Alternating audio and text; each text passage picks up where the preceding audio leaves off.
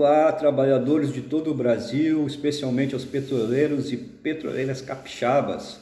O Sindipetro Espírito Santo mais uma vez inova e no dia 1 de maio, o Dia Internacional do Trabalhador, estaremos fazendo um ato junto ao Território do Bem. O Território do Bem compreende nove comunidades carentes aqui em Vitória, entre elas o bairro Itararé, bairro da Penha, Gurijica, entre outros. Estaremos distribuindo 100 botijas de gás a preço justo, subsidiadas, para 100 famílias carentes cadastradas junto ao território do bem.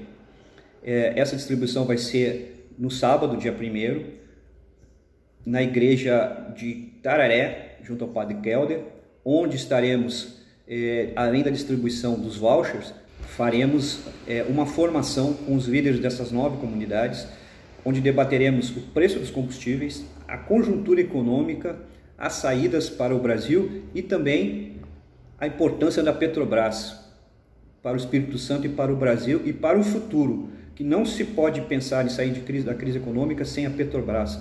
É, mais uma vez eu tenho orgulho de participar né, dessa desse sindicato e ser petroleiro, que é significado de luta e de resistência e de solidariedade humana.